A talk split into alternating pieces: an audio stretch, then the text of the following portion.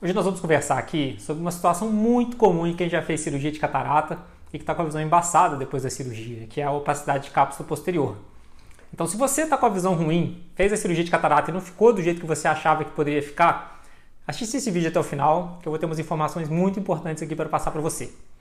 Eu sou o Dr. Emerson Badaró, esse é o canal da Viver Oftalmologia e esse canal ele é destinado para você que é paciente da oftalmologia, que tem alguma queixa visual, que tem alguma dúvida e ele está destinado a trazer exatamente para você essas informações de forma clara, de forma bem objetiva, para que você possa aplicar no seu dia a dia, para tirar aquela dúvida que você não teve tempo de tirar na hora da consulta com o médico, ou aquela dúvida que apareceu quando você já estava em casa.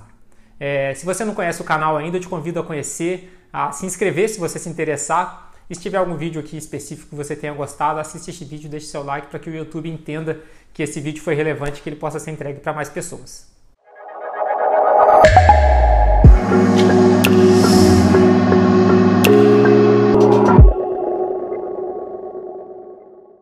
Falando especificamente hoje nesse vídeo sobre a opacidade de cápsula posterior, vou conceituar para vocês primeiro o que, que é essa opacidade de cápsula. A opacidade de cápsula ela é conhecida popularmente como a lente que ficou suja depois da cirurgia de catarata. É, muita gente conhece esse termo de que a lente ficou suja, fez a cirurgia e depois de um tempo teve que fazer a limpeza da lente e isso gera muita dúvida nas pessoas, inclusive tem gente que acha que essa opacidade é, é, é, pode ser conhecida também como a segunda catarata. A pessoa fala às vezes que operou duas vezes de catarata e na verdade muitas vezes o que ela fez foi o tratamento para essa opacidade de cápsula. Essa opacidade de cápsula consiste, na verdade, é, numa, nessa cápsula que nós temos o cristalino, é onde vai ser implantada a lente intraocular. É lá que a gente coloca a lente. E à medida que o tempo passa, algumas pessoas podem desenvolver o que, é, o que, a, gente chama, o que a gente chama de opacidade.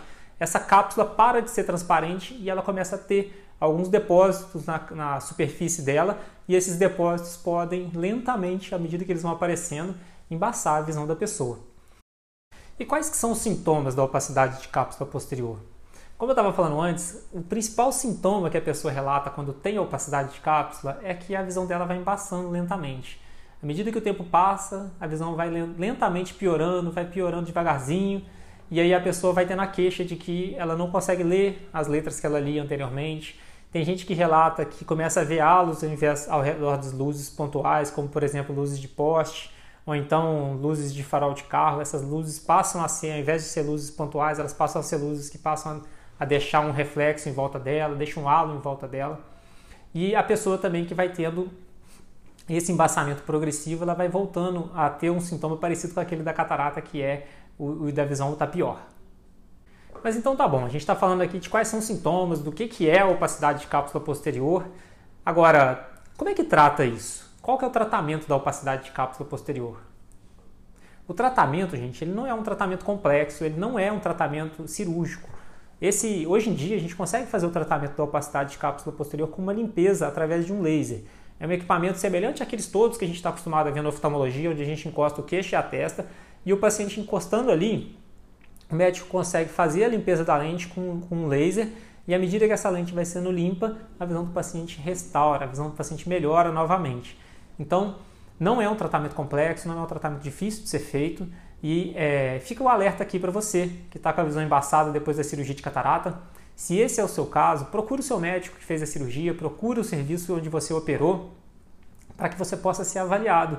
E se for o caso de ter a opacidade de cápsula posterior, essa opacidade ser tratada é um procedimento que é tranquilo de ser feito, é um procedimento muito fácil de ser realizado no sentido de que a complexidade dele não é alta e que os resultados são muito bons também.